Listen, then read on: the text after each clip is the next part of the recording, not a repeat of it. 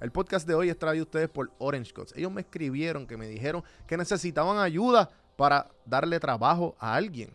¿A quién es alguien? Obviamente, porque Orange Cuts es una barbería. Así que si tú entras a, a las páginas de Orange Cuts y dices, mira, yo soy un barbero con experiencia y con clientela, tú puedes tener un trabajo ya mañana. Así que entra a sus páginas, escríbeles a ellos por Facebook y por Instagram a Orange Cuts. Si no, pues puedes llamarlo o escribirle al 787-619-4471. Seguimos con el episodio de hoy. Saludos familia, aquí con ustedes CAF de Elite Traders Family y vengo a invitarte a que seas parte de la comunidad número uno en Puerto Rico sobre educación financiera y la bolsa de valores. Pasa a través de cafinvestment.com slash café y vas a ver todos nuestros servicios con un 10% de descuento porque lo viste exclusivamente aquí en Café en Mano. Si no, nuestro producto pones el código Café en Mano 10 Traído por Discount Offer PR. El- lo sigue en Instagram como Discount underscore Offer PR. Eh, para el Back to School tienen un 10% de descuento y si usas el código CAFÉ10, CAFÉ10 y entras a la página de ellos discountoffer.store, puedes ver todos los relojes que hay para el Back to School con el 10% de descuento. Seguimos con el episodio de hoy.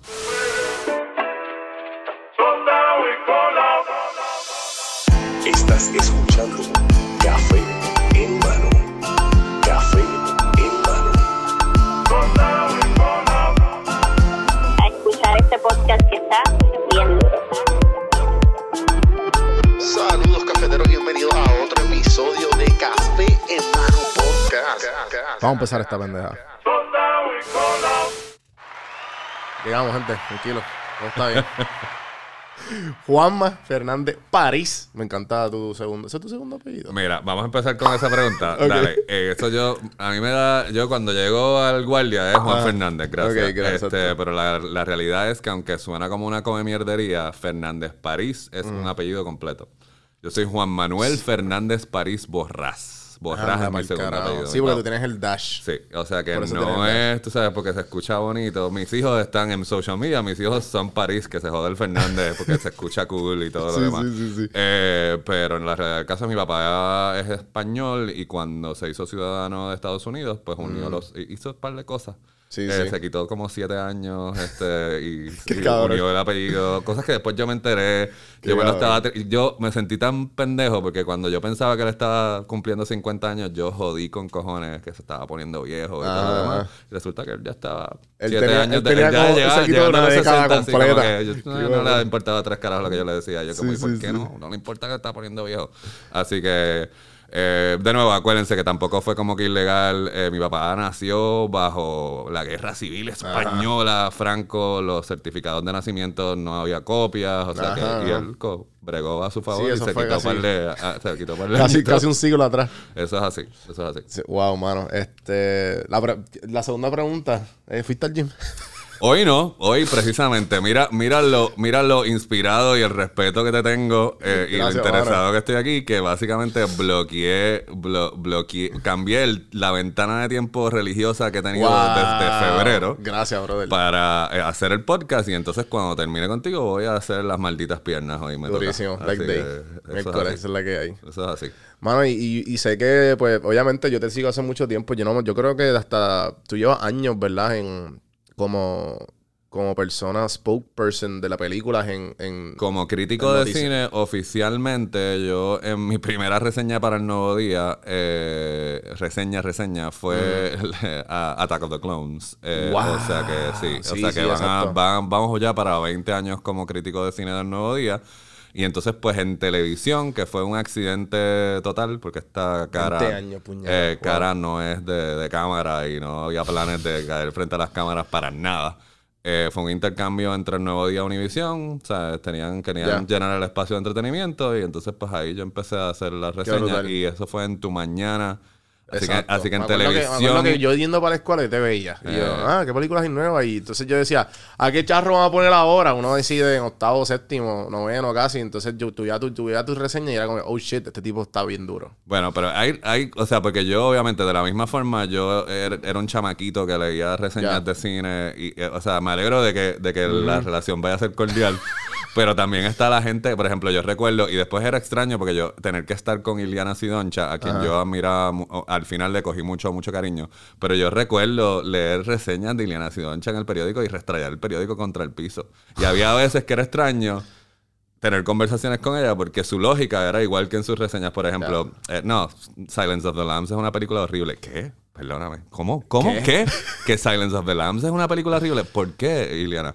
Anthony Hopkins es un pendejo. Y yo, ah, ok, está bien. por eso nada más. Por eso nada más. O sea, que Wow. había un poquito de... Y, y de nuevo, ella sí, había mucho arte, pero ella era old school, Poison Pen, ¿entiendes? Sí, es como sí, que... sí, ah. Y yo nunca... Yo sigo siendo fan y hay veces que eso yo siento que es el reto más grande, tanto haciendo entrevistas como en reseñas, que es como que, espérate, esto no es para yo- mí, no yo es para tuve- yo. Yo, yo- no sé si tú sabes, no sé si, si pudiste llegar, que- diste un, diste un vistazo a mis redes, pero yo llegué a tener un fracaso de podcast de película. cine? De película y cine. No, no, ¿Sabes no. cómo se llamaba? El, ¿Cómo se llamaba? En verdad el nombre estaba bien orgulloso. ¿Cómo se llamaba? Podflix. There we go. Yo pienso que debes hacer un rebranding. Lo debo hacer, lo debo hacer. Lo que O sea, pasa mira, ahora tienes un colaborador. Vamos, a- vamos a hablar. Bendito. Vamos a hablar. ¡Bendito! Vamos a hablar. Anyway. Eh. El- o sea, pero no, no, yo de momento me puse, yo obviamente, porque aquí vamos, el otro es el reto, es yo callarme la boca, porque usualmente como el que hace las preguntas soy yo. No callarme la boca porque tenemos que hablar, es un podcast. Sí, sí, pero, sí, sí. Pero es, es una experiencia extraña estar acá, eh, porque usualmente el que hace las preguntas No, yo, pero igual, pero igual el, el, el flow mío, que yo siempre le digo a los invitados que si saben de podcast, yo, mira, yo voy a ser Joe Robert Latino. O sea, ese es mi. Yo no quiero, o sea, obviamente yo te voy a hacer preguntas y, Sí, te, no. y voy a escucharte. No, yo sé, pero eso mismo que de momento Pero- ayer yo estaba escuchando y Alexander me dice, ¿qué tú haces? Pues yo estoy escuchando los podcasts de, de Juan. A ver, ¿qué ¿entiendes? me Es espero? como que, ¿no? Y de momento vi que, ya, mira, parece que le gusta Robin Williams, como que vi un par de Sí, cositas. sí, sí, o, sea full, que, full. o sea, que sabía que, que había algo de cine ahí. no, pero, definitivo, yo soy bien. Pero no sabía el, el que vamos Yo- a resucitar. Mira, cuando, cuando yo empecé, yo tenía como que el podcast bien estructurado en preguntas. Ujú. Entonces, pues obviamente, pues tú tienes que empezar y tener una guía de como que, ah, qué tipo, qué tipo de, de podcast tú quieres y whatever. Después, obviamente, después de como el episodio 50 o 60, fue que yo como que empecé, tengo que hablar yo. Porque si no, porque el otro pendejo puede hacer preguntas y mis, mis mismas preguntas y, me roban el estilo, entre comillas. Pero Eh, en sí, verdad el pa- podcast lo haces tú. Para mí fue similar la experiencia de cuando empecé a hacer entrevistas en televisión, Ya. que es un arte diferente porque son cinco minutos y cinco, Pero como, cinco pero minutos en- usualmente tú haces las preguntas, eh, perdón, las, entre- las entrevistas tú estás acostumbrado a hacerlas por teléfono, por webcam, porque o para el webcam para tu página, o, pa- pa- o de película, o para webcam Bueno, a, de, a lo que guapa, voy, a o lo que iba de, es- de televisión. A lo que iba es, y te contesto la pregunta, pero lo que iba es que yo también al principio estaba casado, yo, yo, yo apuntaba mis preguntas. Ya. Entonces entras al cuarto y tienes el papel. Y entonces eventualmente llegó un momento donde yo solté el papel, ¿entiendes? Ok. Porque con el papel estás casado con esta idea de lo que va a ser la entrevista y estás bregando con una persona que tiene una energía particular, Ya. que quizás está teniendo un buen día, un buen- no quiere hablar de eso. Y entonces si te casas con el libreto Mm. del papel que tienes en la mano, se te jode la entrevista porque tienes cuatro minutos. Esto también, la forma, las entrevistas de televisión, y supongo que esto también hasta cierto punto en el podcast, si habrás dado cuenta tú, eh, es como una especie, y no, yo yo no lo hice cuando estaba soltero, pero es como un speed dating. Literal, Eh, literalmente literal. tienes X cantidad de tiempo sí, sí, para establecer química con alguien. Y eh, va a haber gente con quien vas a tener química y va a haber gente con quien no va a haber Definitivo. química. Y you have to model through. O sea, tienes que meterle mano porque es tu trabajo. Sí, es un date, Este, literal, ajá, literal. básicamente. Ajá, ajá. Pero para contestar la pregunta, eh, yo siempre me pongo nervioso. eh, independientemente de que sea virtual, sea en persona, sea por teléfono. Pero es que cabrón con la Eh, tú te sientes. y en- pero no es, no es el famoso, no es a quien yo tengo. Ah, O sea, el- a es- veces sido a ver si meter la pata o no. No, porque yo siento, no sé si tú, precisamente como hay un age gap que no vamos a decir que, que- Sí, que sí, hay. sí, yo estoy cercano, yo estoy ¿De qué tú hablas? Yo estoy cercano a los 50, a mí me faltan tres para los 50. Ok, a mí uno y- para 30. Este, pues por eso, pues hay un, hay un pequeño age gap. Este, eh, pero básicamente había este skit que hacía Chris Farley en Saturday Night Live que se llamaba Claro. The Chris Farley Show. Ok. Y entonces, si te acuerdas de Chris Farley Show, pues eh, él literalmente, el chiste de ese segmento es que él no hace ninguna pregunta. Tiene a Arnold Schwarzenegger y es como que, oh my God, you remember that time in Terminator where you like you were on the bike? y Arnold, yes. That was awesome.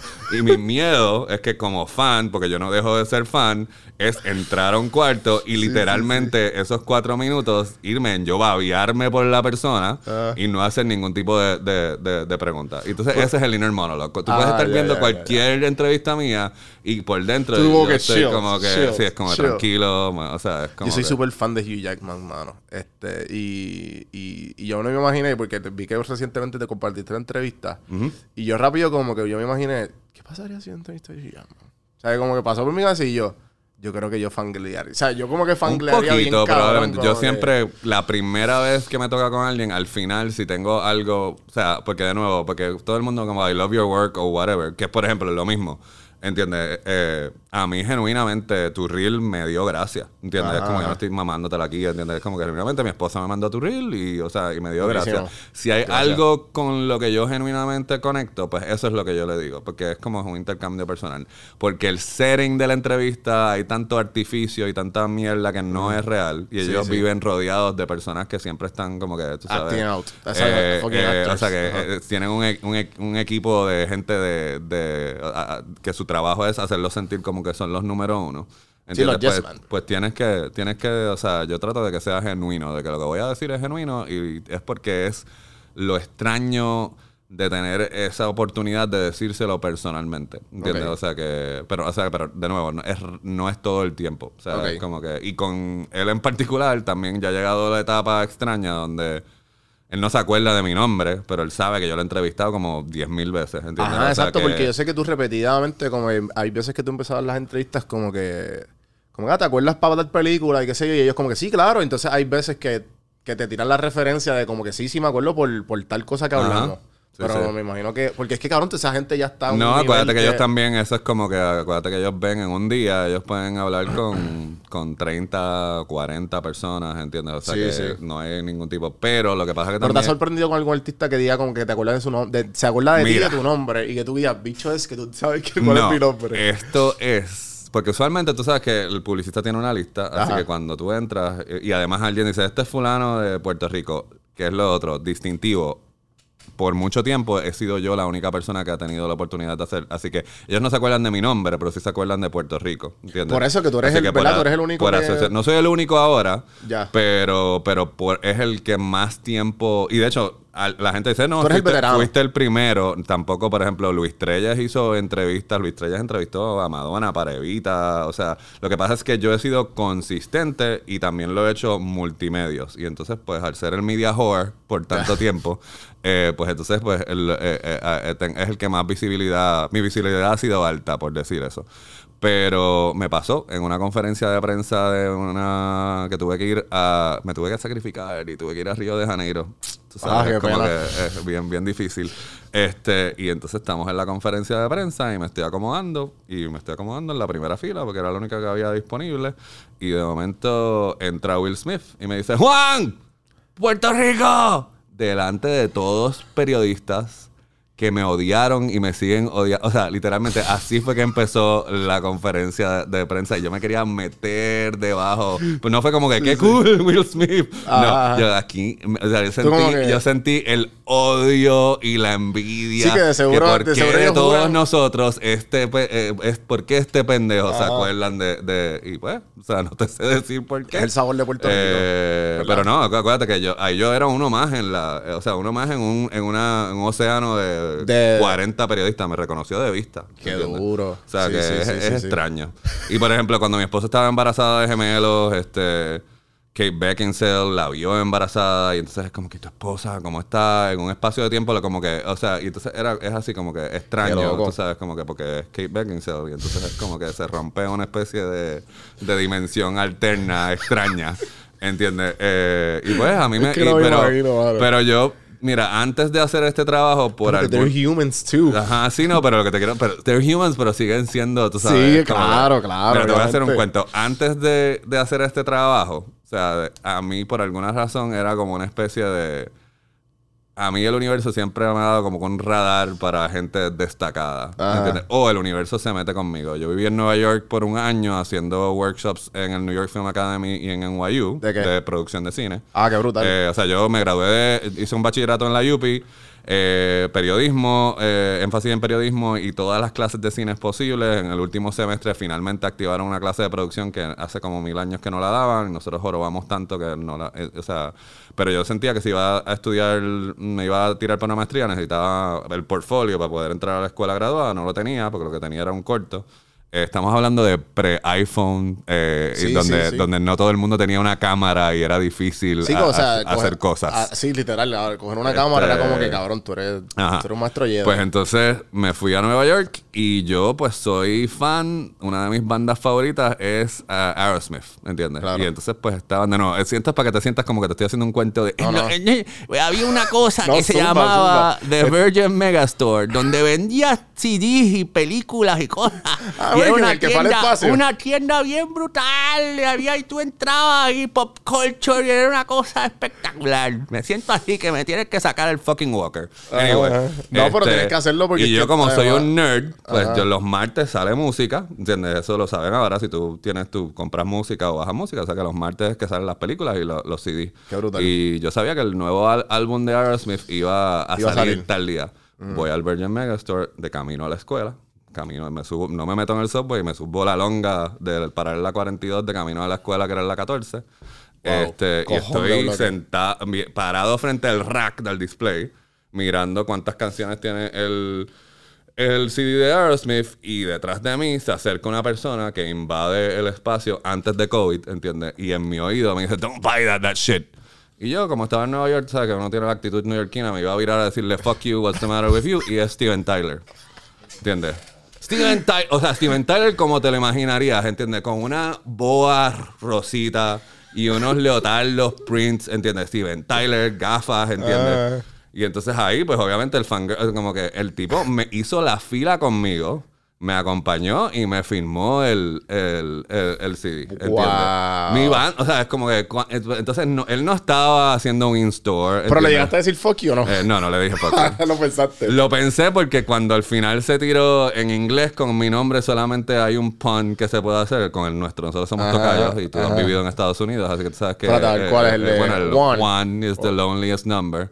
y así que cuando me pone a, a esto, me dice, ¿cuál es tu nombre? Y yo digo, Juan y en Steven, ¡guau! ¿Entiendes? Es como que se tiro yo que está bien, era Steven Tyler, te la dejo pasar. El chiste pendejo te lo dejo pasar. Pero por a mí poco... era de como que, I want, do you like tacos? Y yo, fuck you. Ajá. Eh, sí, bueno, ese, ese es uno de, de, Sí, de racial slurs. de- de- de- eso.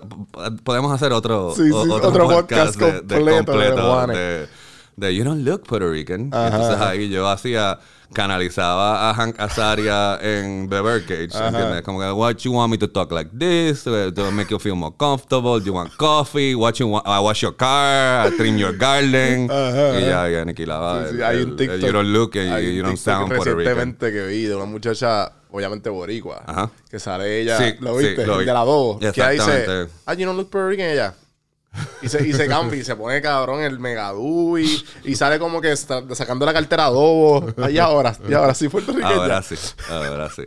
Eh, Ajá, pero, estaba allá. Y pero echaste estaba, producción. o sea, te- estudié producción de cine, me fui acá, después no pude bregar con el, no me, me da vergüenza, el frío de Nueva York me mató. Sí. Así que todas las universidades eran en la costa del oeste. Eh, y me fui a California y caí en Orange County, California, en Chapman Bro. University, que ahora es top 10 film school de la- del país, pero cuando yo entré, yo era uno de los lab rats. Yo fui el segundo año de, de esa escuela, o sea que todos los experimentos de- con el currículo fueron con nosotros. Este, ¿Y trabajaste con películas eh, y entonces me quedé, me quedé allí una vez terminé el, la maestría, me quedé trabajando. Yo trabajé, primero estuve dos años en postproducción en Sony Pictures Editorial, que lo que significa eso es de que yo era el que conectaba y desconectaba los cables del Avid para las, las películas que estaban editando en el... Qué y entonces ahí también a mí me decían Hollywood. Me en Hollywood me decían Hollywood, ese era mi nickname, porque yo llegaba a la oficina y decía como que Harrison Ford está y Antonio Bandera. Y yo lo- literalmente, yo literalmente, ¿Qué? o sea, yo podía decir, a Laura Dern me pidió direcciones para la tienda y la, o sea, como me pasaban todas estas cosas extrañísimas, ¿entiendes? Que, y entonces lo- los otros de la oficina, cabrón, nosotros llevamos aquí 15 años y no nos encontramos con nadie, Wow. ¿entiendes? O sea, cabrón, eso que a tú mí- tienes literalmente el, Ah, o el sea, por verdadero... alguna razón yo soy como que un, Un imán de celebrities. de, de gente. Ajá, eh, es extraño. Eh, por ejemplo, una semana. Mira. Eh, sí, bueno, el próximo. El próximo. Este. Eh, una semana mi trabajo era contestar el teléfono en el scoring stage mientras yo veía a John Williams dirigir, eh, eh, ¿entiendes? Con- o sea, un score de, la, John, peli- Williams- de la John película. Williams falleció, ¿verdad? Eh, no, todavía, papo, no lo mates. No, se Espérate, yo lo llegué a ver. Yo no me acuerdo si yo lo llegué a ver. Él vino para acá, ¿verdad? Él no vino, no. Yo, ¿No? que yo- Ah, pues bueno, estoy hablando si, mierda. si vino, yo no estaba en Puerto Rico. no, no, no, no, no. Fichea, pichea. Este, porque él hace conciertos en el Hollywood Bowl todos los años, el único año que no hizo. Y de no- seguro eso se va a lo loco. Pero ya está mayorcito. Pues espero Sí, que después, si se muere, vengo aquí a darte una paliza. mi culpa. Este, pero, Pero lo llegaste a ver. lo- o sea, en vivo, haciendo la, el score de la película Stepmom. Este, yo estuve en todo tipo de películas, pero las que más trabajaba y donde más movilidad profesional tenía eran en todas esas películas, las teen movies de, de los 90, este, las películas de horror, las I Know What You Did Last Summer, Urban Legend. Wow.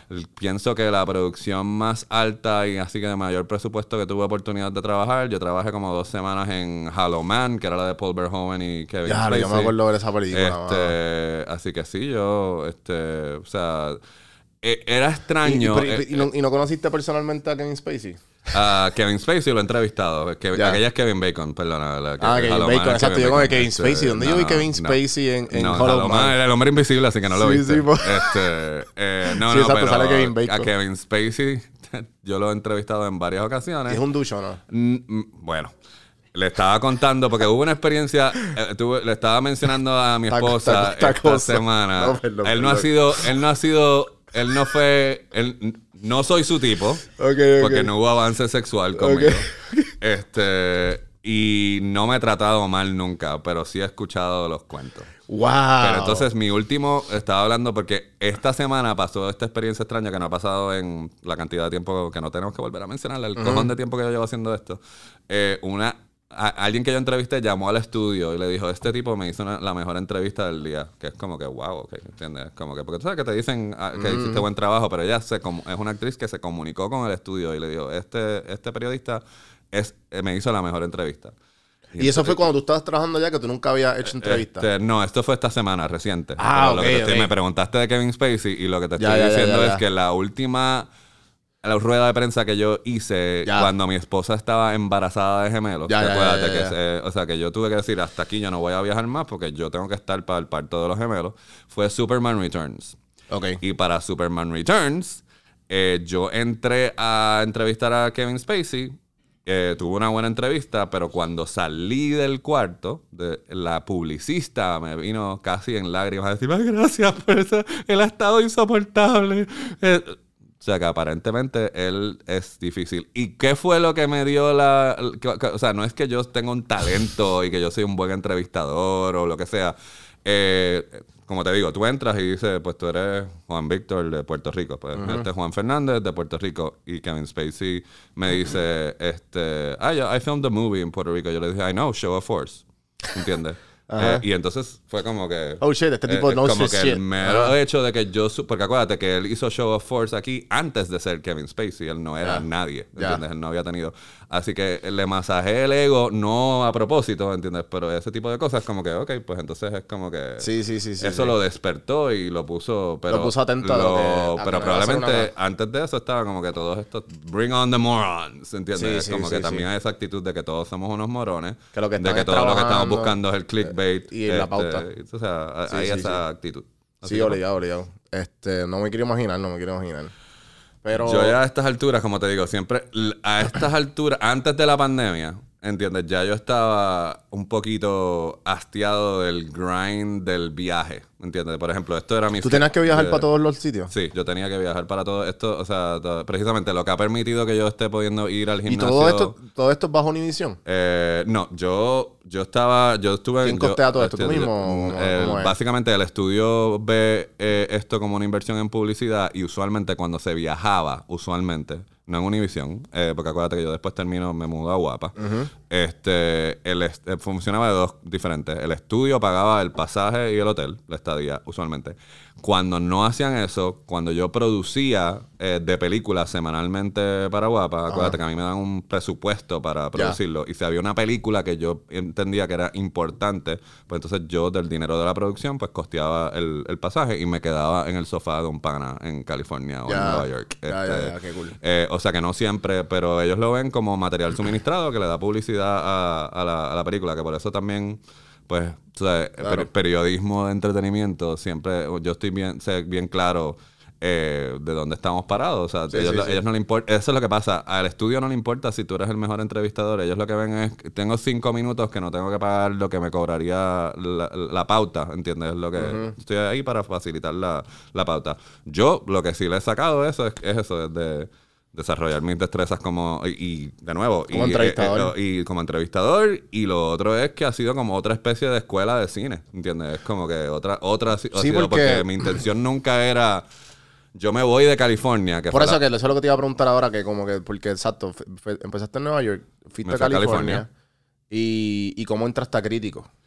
Ahí está. Bueno, eso vamos, eso, eh, vam- déjame, porque este podcast no, no es, usualmente dura- los episodios duran una hora, una hora y cuarto, y Vamos a vamos, a, vamos a bregar con el tiempo. Tenemos tiempo aquí. Cuando yo relax. estaba, cuando yo estaba en escuela superior, por alguna razón, a pesar de que yo era un nerd y tú hablas con cualquier persona, aún así yo la estaba pasando súper bien. Antes de que los nerds eran. Antes de los nerds ser cool, ¿entiendes? Ajá. O aceptados. Yo, pero como quiera, yo lo estaba pasando, yo lo estaba pasando cabrón en high school. Y por alguna razón no pens- no había hecho el click en mi cerebro de que high school se iba a acabar. Por alguna razón yo como que asumí de que eso duraba para Forever. siempre. Yo, yo estudié en la high de la universidad y en- uno entra en séptimo y te gradúas en cuarto año. Seis años, eso es una, para un chamaquito, eso es una eternidad. Estamos en 11 en la biblioteca y de momento estoy escuchando a la gente hablando de ¿Qué van a hacer el college board y, la- y yo, anda pa'l carajo, yo no tengo la más mínima idea de que yo voy a hacer con mi vida, no lo había ni contemplado. Y en un flash de pánico, eh, bueno, pues a mí me gusta escribir, me gustan las películas, pues crítico de cine. Y así fue como que yo resolví el poder poner periodismo y comunicaciones y no tuve, no fue como que realidad. Cuando estoy en primer año de universidad, que es la época de Robert Rodríguez y el mariachi y explota el cine independiente y de momento yo puedo ver eh, es accesible. El cine era algo, algo imposible que hacía gente lejos en este lugar que se llamaba Hollywood. Sí. Eh, Jacobo Morales había tenido, yo- quien había ido a mi escuela a hablar para lo que le pasó a Santiago y todo demás, básicamente tuvo que, básicamente, cada vez que hace cine tiene que arriesgar la casa, lo cual es cierto todavía. ¿Entiendes? Así que de momento, la historia de Robert Rodríguez, la historia de Tarantino, que era este tipo que trabajaba en un videoclub, vi- o sea, ¿escuchaste de podcast- momento ¿Escuchaste el podcast de Tarantino? Eh, ¿Cómo? ¿Escuchaste la entrevista en Tarantino? No, es- ese episodio Ah, lo tengo guardado, lo sé. Lo que Ah, pasa es que me quiero leer la novela y entonces eh, o Ah, sea, exacto, sentarme exacto. a Sí, escucharlo. porque es, una, es un media tour de la novela de él. Eh, este, pero entonces, pues de momento había una forma concreta de donde yo había la posibilidad de yo hacer cine. Así que por eso es que yo me lanzo a estudiar y la, mi intención era. Yo digo, o sea, yo puedo escribir, pero yo soy una persona creativa y voy a necesitar mi creative outlet. Y yo lo que quiero es o sea, hacer cine y trabajar en producción, no estar escribiendo. Sí, porque eso es bien cuesta arriba Eh, y, más, y más ese tiempo que como que... Sí, ahora todavía que como que tú vas a hacer qué. Ujú. Allá ese tiempo me imagino era como que tú estás loco. Pero nada, la cuestión es que estoy en California y estoy trabajando en cine, en o sea, de todo, o sea, yo, he hecho- yo hice de, de todo en el sentido de que yo reparto botellas en un set, yo soy, yo le pasé vacuum cleaners a los estudios donde se filmó Citizen Kane, gracias, ¿entiendes? Es duro. como que, eh, lo cual es cool, pero es ridículo cuando estás pasando el fucking vacuum Full, cleaner full. y este es mi trabajo. Eh, But it's a great story. eh, es, ya. este, it's cool on a podcast. Exacto, Este, exacto. Anyway, el punto es de que con lo que yo no cuajé, yo tuve lo que yo le digo la crisis de los 25. Y la crisis de los 25 es como que qué estoy haciendo con mi vida, qué quiero hacer. Yo nunca cuajé con el modo de vida en California. O sea, me sentía, siempre me sentía fuera de sitio. El racismo rampante que explotó con Trump, todo eso era como que vi- se sentía, pero por, o sea, yo no, eh, no me yo me sentía que no estaba en mi sitio, en mi lugar. Sí, te entiendo. Eh, y a los 25 tuve así como un flashazo de que, o sea, como que fla- di un brinco de 10 años a los 35 si me quedaba. Y de momento, pues sí, iba a estar trabajando en la industria, porque yo estaba trabajando en la industria, pero iba a estar con algún tipo de dependencia de droga, eh, soltero, o sea, infeliz. Y entonces ahí vino la pregunta, ¿qué tú quieres hacer en realidad? Pues yo quiero dirigir y escribir. está bien, pero eso lo quiere hacer, ¿qué es lo que tú quieres? Y cuando me hice la pregunta de verdad, todas las historias que yo en realidad quería contar eran de Puerto Rico o de cosas de Puerto Rico. Y entonces ahí digo, espérate, estás en el lugar. Aquí jamás nadie te va a financiar ni va a darte el espacio. Entonces, eso en conjunto con las leyes que se estaban pasando en Puerto Rico que facilitaron este la corporación de cine de los grants que se estaban dando y yo ahí recogí mis bártulos y regreso a Puerto Rico con la intención de hacer una película. Ya, ¿entiendes? Yo vine aquí a hacer, que la hice, ¿entiendes? Party Time the Movie, yo la saqué en, el Wow. 2000, en el 2009 con un grant de la Corporación de Cine, la filmamos en el 2007 y yo venía a hacer esa película, ¿entiendes? Pero ¿qué pasa? Eh, en el interín, cuando yo llego aquí, eh, mi primer trabajo fue en una, una casa productora que se llamaba Movie Films, porque ellos eran los que habían hecho la película 12 horas. Ok. Y para mí, 12 horas en aquel momento eh, eh, fue la primera película que no era. Rompía el molde. Era San Juan moderno de noche, gente que hablaba a calle, gente, no era el drama, no era Linda Sara, no era como que el drama histórico o el- la película de política o de mensaje social. Había algo ahí y yo quería trabajar con, con- con esa gente. Obviamente, la paga, o sea, estás empezando, no se produce cine, todo lo demás, y cuando me pongo a mirar el nuevo día, eh, que era el, el periódico en el que yo buscaba noticias de cine, en lo que estrenaba Empire Strikes Back y The Return of the Jedi, que eran tres largos años, aquellos que no pueden esperar dos meses por una temporada en Netflix. ¿Entiendes? Este, eh, y de momento miro la sección y me encuentro con que publican una foto de Oliver Stone y pones que es Martin Scorsese. Y de momento empiezo a leer los artículos y Production Notes, un, ajá, un desastre. Y como todavía el internet was not, o sea, vamos a decirlo, si yo hubiera tenido, eh, yo hubiera ido, yo hubiera sido el troll ah, en los comments. Es como, ¿cómo es posible que esta mierda la estén publicando? ¿Qué sé yo qué? Pero lo que hice fue que de momento conocí a alguien que conocía a alguien que conocía a alguien que conocía a alguien que conocía a alguien que trabajaba en el Nuevo Día. Eh, y mi intención, yo llegué allí con esta cara de lata y le dije, su sección de cine es un desastre. ¿Qué podemos hacer para mejorarla? Sin pensar, o sea, no, no que yo iba Sí, a, sí, a- sí. o sea, este pendejo es para como acá. que quien, o sea, literalmente es como en un comment, Tú, por ejemplo, si tú lees un comment y dices, tu podcast es una mierda, es lo peor que se ha hecho en el mundo, y tú, ¿quién carajo es esta persona? ¿Entiendes? es como que, anyway. Eh, y entonces el que me escuchó, que no era la persona que editaba la sección de, de, de entretenimiento. Era la persona que escribía. Eh, no, tampoco. Se echa a reír y le dice, bueno, yo no puedo decirle eso, pero ¿por qué tú no escribes? el- esa- esa persona, eh, que es Raggy Vega, que eh, este, editaba la revista de Domingo, que es algo que tampoco ya existe.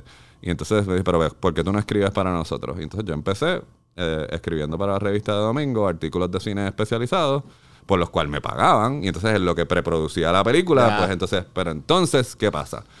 al hacer la película con el dinero del gobierno, pues se mueve al ritmo del gobierno. O sea que vamos a decir, a mí me aprobaron el grant en el 2005. eh, hubo cambio de administración, cambio de director de corporación de cine, eh, que lo primero que hizo fue tratar de matarme el, de matarme el proyecto. Este, dejo de ser soltero, me caso, decimos, ok, si vamos a tener hijos, esperamos a después de la película, porque hello, ¿entiendes? Es como que se sigue extendiendo la película, este que está aquí preña de gemelos, ¿entiendes? Cuando estábamos filmando, mm, mis hijos tenían tres meses, ¿entiendes? Wow. Es como que, así que al terminar eh, Party Time, eh, The Movie, eh, yo me veo en una posición donde ya yo había desarrollado una especie de reputación como crítico de cine y la ventana de producir un show para Guapa semanal, ¿entiendes? Y yo en ese momento lo que estaba pensando era en que yo soy jefe de familia y tengo dos bocas. Sí, o sea, tengo que- tengo- tengo tengo que- que- tengo y de momento, pues, o sea, no fue estratégicamente yo voy a hacer, pero entonces yo lo que pienso es que al, al hacer el show de televisión que le dio más visibilidad a las entrevistas y él como que elevó el perfil, pues entonces literalmente yo, el sombrero de todo, o sea, probablemente hay gente que no sabe ni que yo dirigí una película o que, y que todas estas cosas, así que de momento yo me puse bien vistosamente el sombrero de crítico de cine y ese ha sido el Ya. niche que ahora activamente eh, me estoy moviendo. O sea, yo ya este verano yo voy a volver a dirigir. ¿Entiendes? Es como que yo voy a volver a Tienes que dirigir. hacerlo, tienes que hacerlo. Eh, hice unas cápsulas, eh, hice unas cápsulas de, de cocina renal en- que están en YouTube este verano y el septiembre voy a dirigir un corto. Eh, tengo dos tratamientos de dos largos y eso es lo que va ahora, ¿entiendes? Es como que eh, esa es la, o sea, porque Y- en realidad eso es lo que yo quiero, lo que yo quiero hacer. Sí, sí, no, definitivo. Y, y qué bueno que, que te- tienes el tiempo ahora para. O sea, que te has organizado para que se.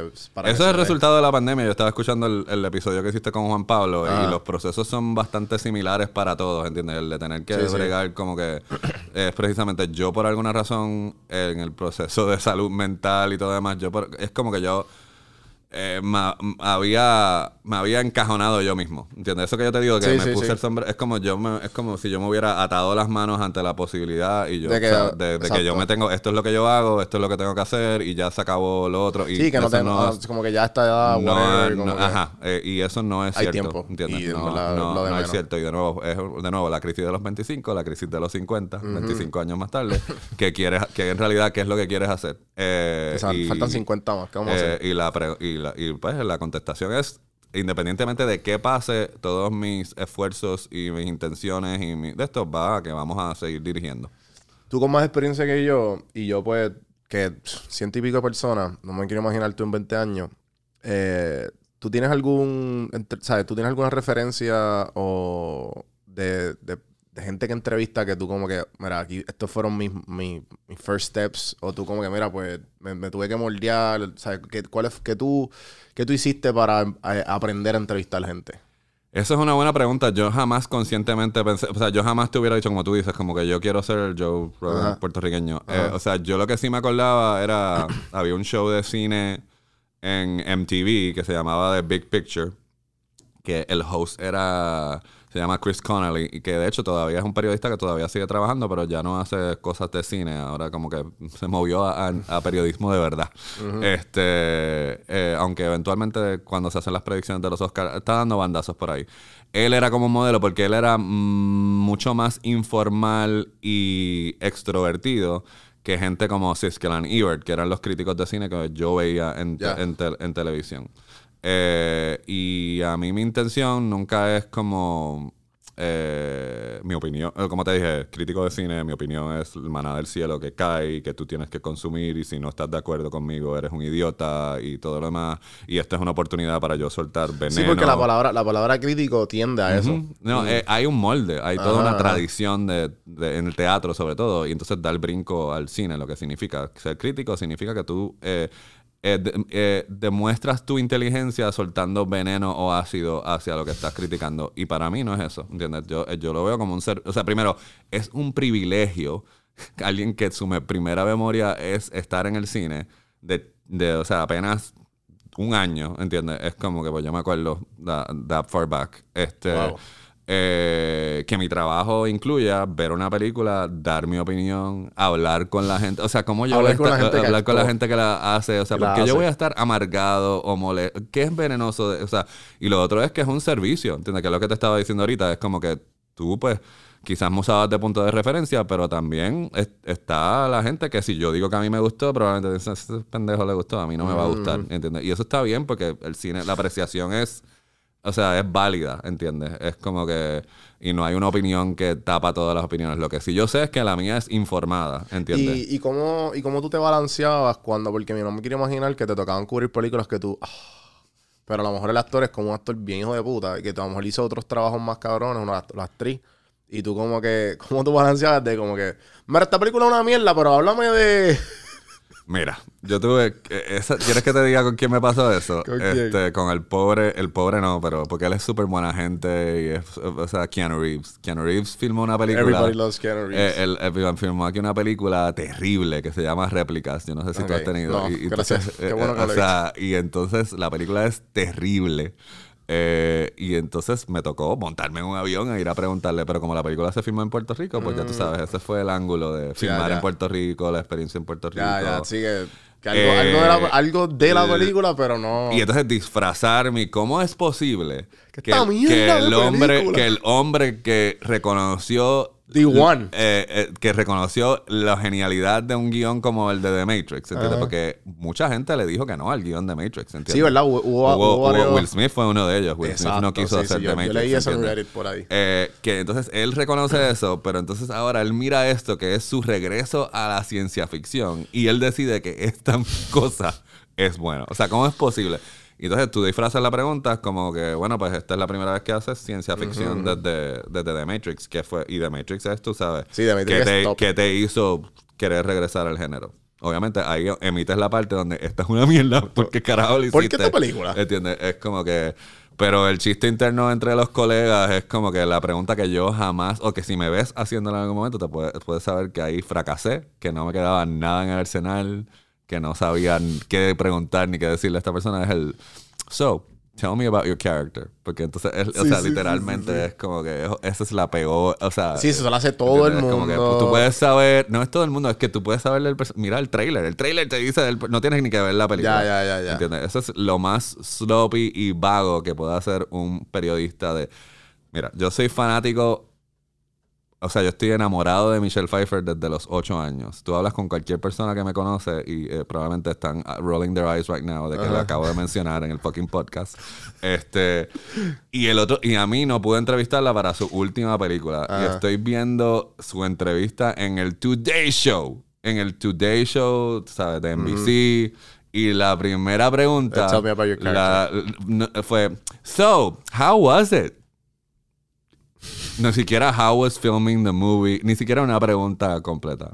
Sí, como que, Entonces, mire, ¿y o esa sea, película es buena? Eh, it's- y, y- y yo quería tirarle algo a- al televisor. Por eso, por ejemplo, eh, una de las veces que más nervioso y más presión yo he sentido como entrevistador, pregúntame a quién me tocaba entrevistar.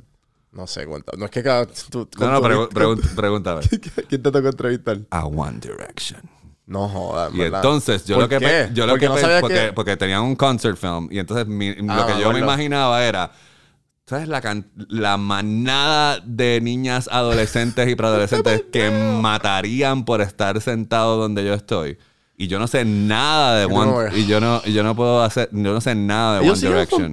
No, ya sé. Ellos ya se- ellos se separaron. Ellos ya se- ya O sea, tuvieron la pubertad. este, no, ya desde hace rato. Cuando, cuando escuchas Watermelon Sugar High, ese es Harry Styles solo. Ajá. Este, eh, anyway, eh, pero entonces ahí yo me lo cogí bien en serio en el sentido de que tuve que hacer un deep dive de One Direction. Sí, sí, sí. Este, porque yo digo, o sea, yo tengo, aunque a mí no me importe tres pepinos, sale- yo momento- tengo este trabajo y tengo que hacer este trabajo en serio, ¿entiendes? Es como Sale, que sales en la lista de, de depredadores sexuales. Que todos se vienen buscando One Direction. de One Direction, no, no, este, pero no, no, este, es extraño porque yo lo que digo es como que obviamente a- a- es eso, si tú eres fan de la, o sea, y la persona que está entrevistando no hace su trabajo de, Sí, sí, de sí. tener la información, de saber qué hacer, de sacar información nueva, porque también es eso, tú- ellos no están, o sea, es una transacción donde ellos están vendiendo su película, pero tiene que haber información nueva Claro, también, porque claro. si no, ¿qué estás haciendo? O sea, es como Sí, que- sí, no, y también, o sea, lo entiendo hasta cierto punto, porque igual te, hago la pregunta de las películas, porque me acuerdo cuando yo estaba haciendo lo de Podflix, Mm. nosotros como que, pues dale, pues nosotros nos vamos a encargar explícitamente de películas y series que salgan en, en- en los streaming platforms. Ajá. Porque pues así nos di- diferenciamos de toda la gente resto, que existe. sí. Entonces, pues nosotros, mira, salió esta película tal en Netflix y yo, oh, es una mierda, lo yo no quiero ver eso. Y pues lo hacía con dos, con dos panas más. Pues, con y con Carlos. Y, tengo y algo entonces que- yo como que... Tengo que decirte, es lo mismo. No sé si estás familiarizado con tus reels. ¿Entiendes? Ah. Es como que, es como que, es la, es- o sea, eh, de la misma forma que tú dices, es como que, ve al gym, Ah, cabrón. Ve la al gym, película. ve la fucking película. Sí, sí, sí. Es como que es eso, que es lo otro, ¿entiendes? Después de haber, después de escribir, que, o sea, de nuevo, yo, la yo lo que tengo es disciplina. Yo no me siento que yo soy la persona más talentosa del mundo, pero yo sí tengo disciplina, sí tengo. ¿Entiendes? Y lo que pasa es eso, y tú lo sabes, al gym hay que ir aunque no tengas ganas, ¿entiendes? Y, y si yo me pongo, y si me pongo a, a escribir, o sea, si me pongo esa pendejada de como que, ay, hoy no estoy, hoy I'm not feeling it, no, hoy no voy a escribir porque no me siento inspirado. Yo tengo un fucking deadline que le tengo que entregar al editor un- que tiene que publicar el periódico. Yo tengo que escribir, aunque, así que, y de nuevo, precisamente como alguien que trabajó en McDonald's de Condado, que fue mi primer trabajo oficial, donde yo tenía que, que cambiar la grasa del De fryer, de las ajá. papas, ¿entiendes? Después hice un upgrade y me fui a hacer góndolas en Pitusa de, Ca- de Carolina, lo cual yo, y yo fui feliz. Yo soy de Carolina, de Jandir de Country Club. y Fui feliz con las góndolas porque no era el, no era el fryer Y de con la pesta McDonald's. zapato nuevo, qué Y, rico. y como alguien que trabajó en el Departamento del Trabajo del Gobierno Federal de los Estados Unidos en West Covina, California, eh, eh, haciendo data entry y cogiendo eh, la información de trabajadores inmigrantes que los estaban maltratando. Qué hostia. ¿Entiendes? Tener que sentarme a ver la peor película del mundo Y que te están exacto, mm, sí, y sí. me están pagando por eso, sigue siendo un, un- me están haciendo cosquillitas en las bolas, ¿entiendes? es como que sigue siendo un paseo. Sí, también trabajé en. Yo estaba este, trans- eh, de, de traductor de claims de seguro del huracán María. There we go. Y yo, como que. Eso fue cuando te mudaste de... Te sí, mi- mi- creo que fue mi primer trabajo allá. Eh, Fue un Pues, con- co- ahora digo yo, ¿cuán, ¿cómo es eso a diferencia de esto? No, y, pon- y definitivo. ponte de que yo Es estoy verdad, siendo verdad. el invitado más aburrido que has tenido. No, no, eh, ni, ni, no, nada que ver, pero lo, que- lo digo porque que- es que es verdad, como que la disciplina va en todo. Y si ya tú sabes y tú reconoces que tú eres disciplinado, pues por eso es que me imagino que te ha, te ha ido muy bien ahora en el gimnasio. ¿Cuánto Bueno, es que llevas en gimnasio? Eso dicho? ahora tiene que ver, porque yo siempre, o sea, de nuevo, a mí la clave ha sido, que también lo hablaron en, lo hablaron en aquel episodio, yo no me había cogido la alimentación en serio. Ya. Yo, esta, la razón por la cual mi cuerpo, yo había hecho intermittent fasting antes y, me- y había bajado, pero lo que pasa es lo siguiente, llego a la etapa, que es la etapa donde estoy ahora, en el sentido de que me veo bien con ropa, ¿Entiendes? Es como me veo, me veo bien, me veo bien con ropa, estoy en una talla más o menos saludable, ¿entiendes? O como donde me veo, donde me veo bien. Y entonces ahí es como que eh, precisamente a la cuestión de tú restringirte, ¿entiendes? O cosas que no, que no te puedes comer, pues empiezas a hacer concesiones, ¿entiendes? Es como que, bueno, pues ahora que estoy aquí, pues me puedo comer esto. Sí, y me sí, puedo sí, comer esto. Y entonces mi batalla ha sido no la disciplina, ni lo, ni a, a mí siempre me ha gustado ir al gimnasio y lo que le sacas al gimnasio y ser parte de la comunidad y la disciplina y todo lo demás.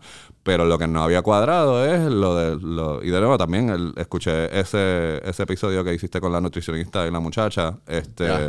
Eh, Ariana, creo que es que este Eh, no me acuerdo. Era un nutricionista. eh, Eso hace tiempo. eh, sí, no, yo hice el dip- yo jalé para atrás. Este, ¿Cuál fue la nutricionista? Quiero la chica que la botaron del gimnasio por los licras. Este, ah, Alana, con Alana. exacto. Sí, sí, sí, sí, sí, sí, sí. Este, que es lo que. Ah, eso te acuerdas, ¿verdad? eh,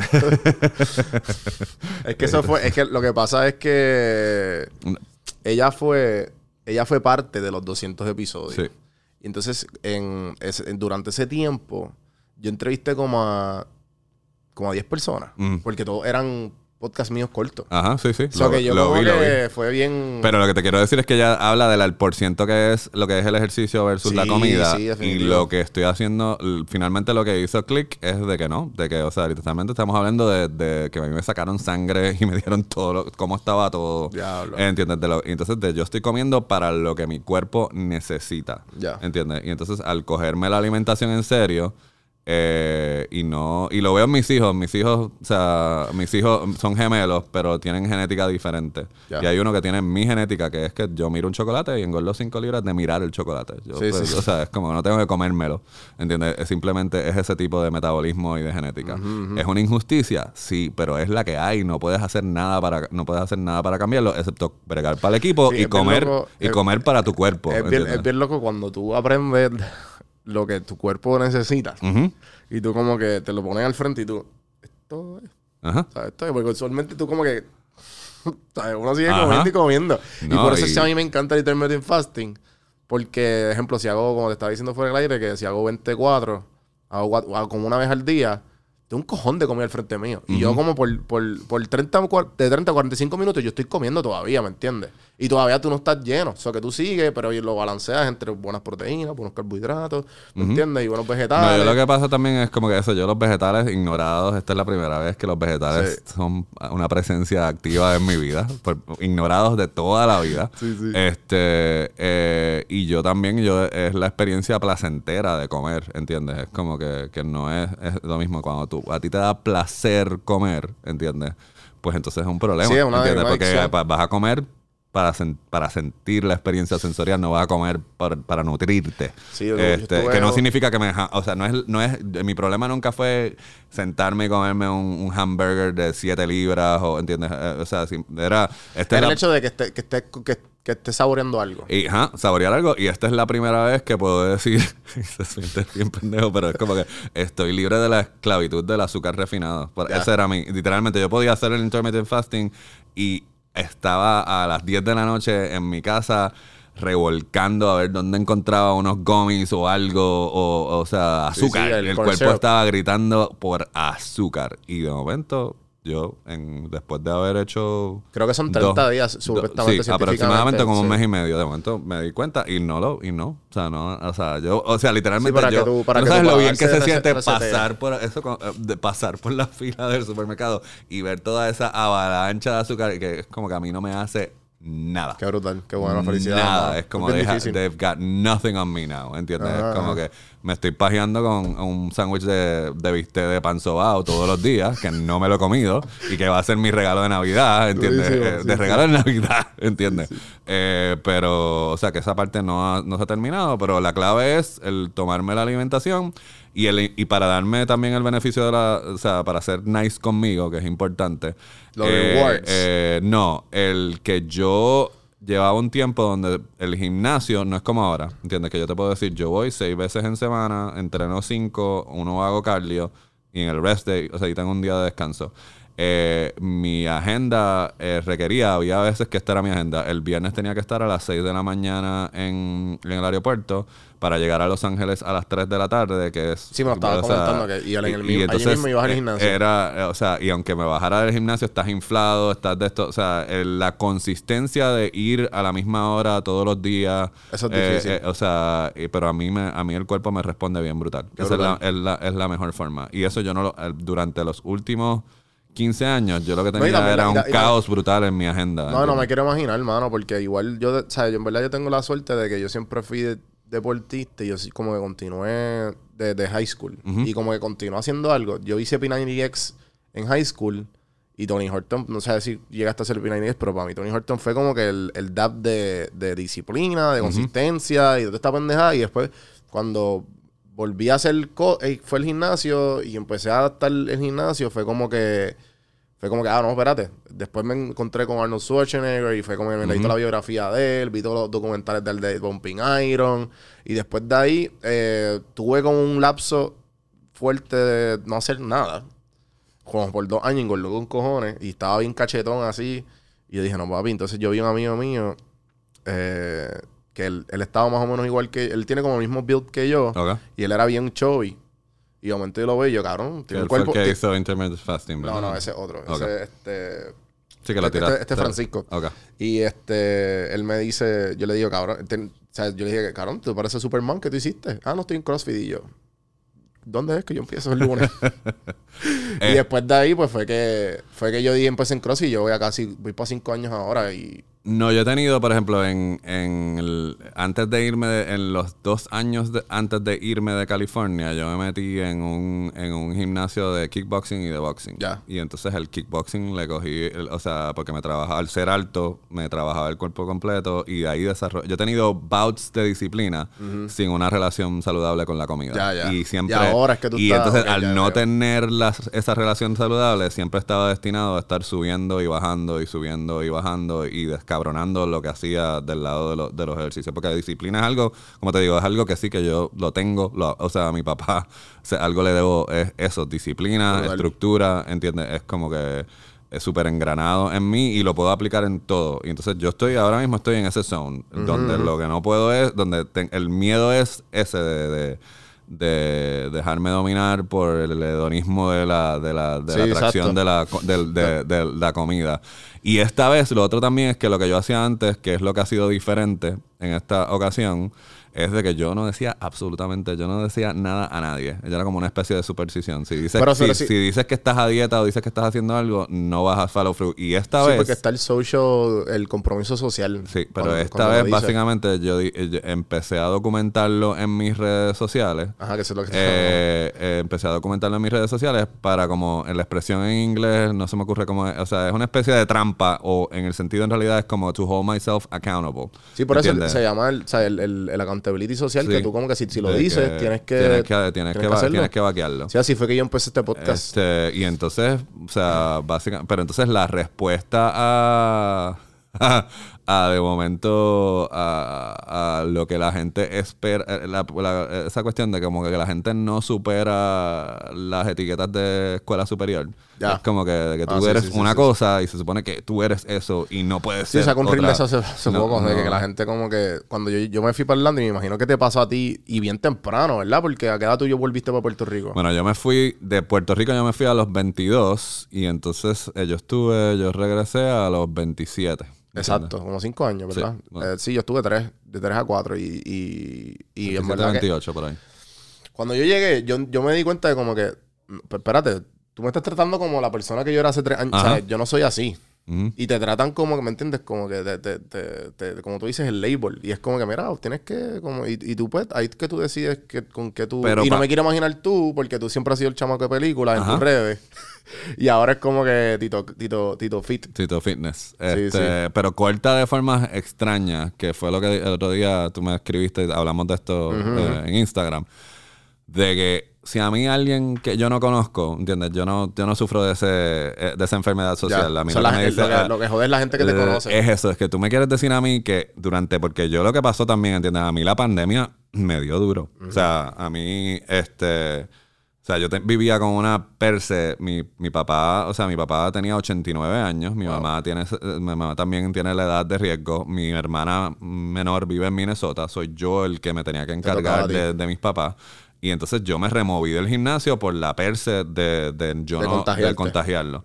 Entonces yo lo que hacía, yo odio la calistenia, que también he estado también haciendo las paces con, con la calistenia. Ese es otro pro- problema también, porque yo le sacaba mucho eh, eh, eh, psicológicamente y no me daba cuenta hasta que dejé, ¿entiendes? Pero las pesas, ¿entiendes? Yo dejo un mon- yo suelto un montón de cosas ahí que tiene que ver más con la estética de si voy a tener pectorales o brazos. Sí, en verdad. Y es, que, y es que después de ciertos años cuando tú empiezas a hacer ejercicio, eso es lo que tú te das cuenta. Que como que te empiezas como que... Yo o no sea, usualmente tú empiezas para verte bien. Después de ahí es como que no, no, yo necesito esas endorfinas de que Sí, ataquen yo ya. no sabía, o sea, cómo mi salud mental estaba Exacto. atada a, Ajá, a- a- a hacer eso. Eh, me di cuenta cuando lo dejé, lo dejé de hacer. Sí, y literal. entonces, momento este, tú dices, llevas un mes sin hacer entrenar y tú, coño, como que estoy bien triste, no sé qué me pasa. Y tú, ajá, cabrón, no estás haciendo ejercicio. Exacto. Y entonces, pues, estaba caminando eh, por casa, como tratando de, de nivelar.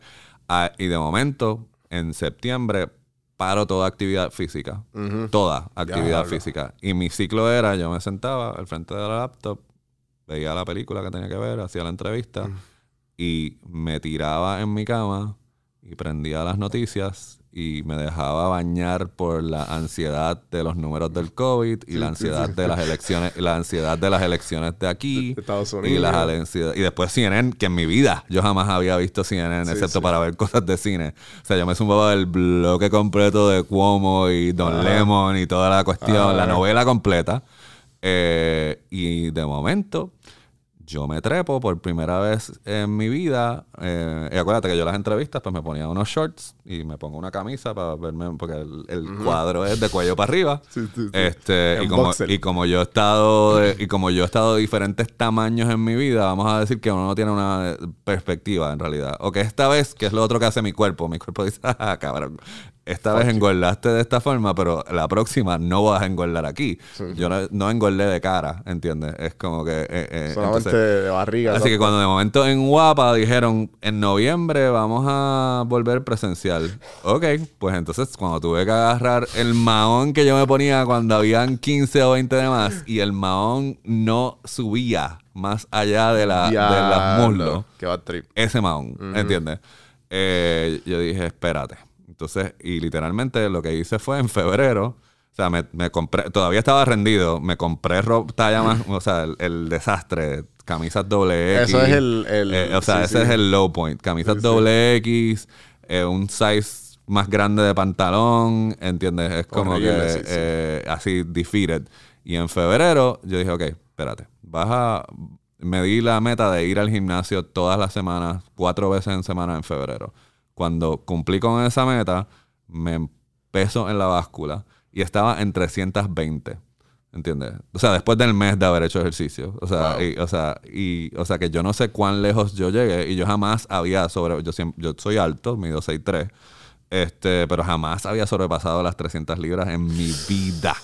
¿Entiendes? Y me Ouch. había afectado la salud de formas que no, No, voy me a, que no voy a elaborar tampoco. Sí, sí, sí. Este, pero, o sea, yo, a mí me dio fuerte. Y entonces fue ahí que, tú sabes, espérate, no. Y médico, y exámenes, y yo vi que, que era lo que yo había hecho, que era lo que tenía que hacer. Y Sí, entonces sí. nos pusimos para, y, y, y entonces, y el, y el cambio de la estrategia fue empezar a documentarlo. eh, y te voy a decir una Sí, cosa. social- como dijimos ahorita, el, so- el social accountability, que Y- fue como que, mira, si lo, si lo, si lo pongo, everybody, es como cuando tú, cuando tú te pones, a- cuando tú pones eso afuera, te estás como que obligando a ti mismo, mira, pues si falla todo el mundo va a decir que tú eres un ¿me entiendes? Como que tú mismo, aunque no sea que, pero es- tienes esa pullita de, de Sí, que- es una presión extra, pero, Sí, exacto. pero te tengo que admitir que es una cosa mucho más gratificante eh, recibir un, mens- un DM diciendo, ¿sabes qué? Vi tus posts y ahora estoy yendo al gimnasio y voy al gimnasio. Eso ja- se ha no sentido quieres- mil no veces mejor que, ah, fui a ver esta película y me gustó, ¿entiendes? Gracias por recomendar esta película. sí. O sea, porque literalmente... Estás cambiando la vida de la persona. Es como que porque yo, o sea, y de hecho eso es lo que yo respondía a, a tus reels, que yo sé que tú lo haces con un granito de sarcasmo y humor, los reels inspiracionales, pero en realidad ha- hay cosas Hay que hay que, hay cosas que hay que escucharlas. ¿Entiendes? Hay cosas que hay que No, decirlas y, escucharlas. por eso es que yo, o sea, yo, la- yo, le, yo le empecé a propósito. Yo estaba hablando con, con Melissa, con Gusávar, y ella me dice, "Mom, ¿tú te crees toda esa mierda? Y yo, ajá, cabrona. No, bueno, eso- lo que pasa es que hay que ser inteligente porque tú lo que, lo que tú te tripeas es el delivery, ¿entiendes? Tú- tú te- o sea, que es Claro. lo que, que hasta cierto punto, que no sé, por ejemplo, a mí me pasa, yo ahora me he pasado poniendo fotos, flexing. que ¿entiendes? Eh, eh, eh, Entonces es como que, y cuando lo hago me siento charro. Claro. ¿Entiendes? Charro. Pero precisamente me tripea estar en la posición, ¿entiendes? Que es lo, o sea, tú obviamente estás jugando con el delivery de lo que se supone que es el motivational, ¿entiendes? Y el self-importance este que, de que vas a decir algo. Pero lo, me- lo que está, el contenido que estás diciendo se nota que, que hay convicción y que el Claro. mensaje, ¿entiendes? Sí, es como sí, que, y eso es, lo, eso es lo importante, ¿entiendes? Y pues, en un medio visual, una cosa suaviza a la otra, ¿entiendes? Y funciona. Y por Sí, eso sí. es que llegamos a los That's 10.000 nice. y vas a seguir creciendo.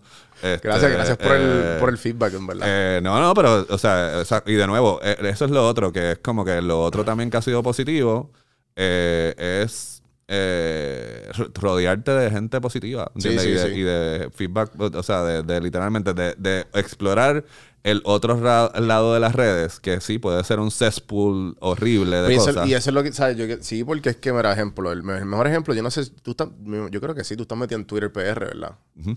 Eso, eso es un- eso es literalmente el cesspool de, o sea, eso es, yo no, yo no toco Twitter, porque yo dije, ¿sabes? Yo no, yo no Sí, ayer te di follow, me di cuenta que no, que no Ya nada que ver, activo. nada que ver, porque Twitter es como que, mira, puñeta, este, la gente es buleo intenso, eh, chisme y más nada. Es Como que de, lo, de, de Twitter Puerto Rico, obviamente yo conozco, yo tengo también, yo sigo a varias personas que, que no, no son nada, que, se- que son el granito de arena, como, que, como tú dices, de, de positividad y de, y de entrepreneurship y qué sé yo. Pero, pero yo dije, no, si yo voy a hacer contenido, mi contenido tiene que ser todo lo opuesto. O sea, yo aunque quiero, que, quiero ser el granito de arena de la gente que diga contra, el reminder. Y entonces, como tú dices, cuando tú, tú pones esos, esos posts, igual tú no te quieres imaginar con el, de, con el del megaphone. Que ahí fue que ese fue el Sí, que sí, el que me envió mi esposa. Eh, ese fue el que se fue a lo loco. O sea, ese tiene casi 100 mil views en... Pero en- es que, en- es que es algo simple. Y gente me ha dicho, me ha escrito, gracias a ti fue el Jimmy, lo único que escuchaba era tu voz en, mi, en esto. Es Como que yo, es ¿qué? eso, es la, es- es- o sea, es, y no quiero, esa es la, la palabra, o sea, que esto se siente como en las oficinas en, en California. It's so relatable, ¿entiendes? Pero it is, ¿entiendes? Sí, sí, es como como que, porque, eh, o sea, usualmente son, las verdades son simples y concisas. Y de nuevo, lo que sí lo hace gracia es que es lo que te, pertenece a ti, es el delivery. ¿Entiendes? Sí, porque, porque yo podría haberlo hecho, No, porque pero jamás va a ser lo mismo porque mi delivery entender- no es tu delivery. También, como tú dices, que como que la gente tiene que entender que también que esto es un tren. O sea, hay un montón de gente trepándose en el micrófono, hay un montón de motivadores. El- Lo, que, lo único que me va a hacer diferente, lo mismo que yo hago en el podcast, soy yo. Sí, sí. Y también a mí, lo- una de las cosas que también le he dado bien duro es por el hecho de que, de, de que mis podcasts usualmente, si los escuchaste, Ujú. hay una diferencia bien grande de mis podcasts y, mi, y, mi- y mis reels. Pero lo hago a propósito para que la gente que venga nueva sepa que yo soy. Nada, cabrón, yo también soy un payaso, ¿me entiendes? Como que no, yo, pero yo además quiero. es como que diversificar eh, contenido. Sí, ¿entiendes? sí, es como también, que es también. parte de lo que, que es lo mismo, es como que es mi Instagram, ¿entiendes? Es como que, eh, digo yo, en realidad, te- o sea, eso sí, en un Instagram donde 75% son posters de películas, noticias de películas, eh, entrevistas de películas, y a ti te molesta una foto todos los días De la persona que es el perso- dueño. de la persona que es super feels esto, de esa persona diciendo que está en el gym, pues que vamos a hablar de eso, porque eso despierta eh, cuál es la ira, cuál es cuál es el cuál es Yo pienso- porque yo he estado en el otro lado de la moneda, yo he estado con eh, Macetaminofen hablando de mi camel toe Ajá. por estar gordo en la en Twitter, ¿entiendes? Es Yo como pienso que- yo- o sea que yo- pero pues Yo pienso que es el hecho de que, de que mucha gente no le gusta justificar la subancia. ¿Entiendes? Cuando dicen, ah, este, ah, este se cree mejor que yo, ¿sabes ahora? Pienso yo. Pienso yo, porque en verdad no entiendo, porque yo digo como que al revés, cuando yo veo a todos mis panas, que la mayoría, o sea, los que van al al gimnasio, es como que, ah, tengo que entrenar, ¿verdad? Igual ayer, por O sea, ejemplo, o sea, te voy a decir una cosa. Ayer me zumbé el. O sea, usualmente yo voy. No es la guerra de las galaxias. Yo cuando termino el training en el gimnasio que yo voy, que no le voy a dar el pitch eh, Ajá. de esto, pero eh, es fácil saber al cual yo voy. Este, yo le digo la guerra de las elípticas. Eh, ¿Entiendes? Hay estas Sí, señoras sí. que se creen que su membresía es VIP y que las elípticas elípticas. son de ellas. Ajá, Y yo, para evitarme la guerra de las elípticas, porque es hard, o sea, te suena estúpido, pero es hardcore, ¿entiendes? Y Ajá. venenoso, y, o sea, podría ser un episodio de. de De eso nada más. de- o sea, no, quiero decir, de que parece como los talk shows, estos Ajá. donde se zumban sillas y se forma un revolú por una fucking elíptica. Así que para yo evitar eso, pues o hago el cardio o me va voy y hago otra cosa. Ayer me dio a las once y media de la mañana por correr. ¿Entiendes? Por las colinas de Garden Hills, Puerto Rico. No, Con zapatos que no eran, ¿entiendes? Nada, para el hacerte el cuento en largo corto, o sea, yo me sentía, que las- da- llegué a las tres millas eh, y me sentía que me iba a morir, ¿entiendes?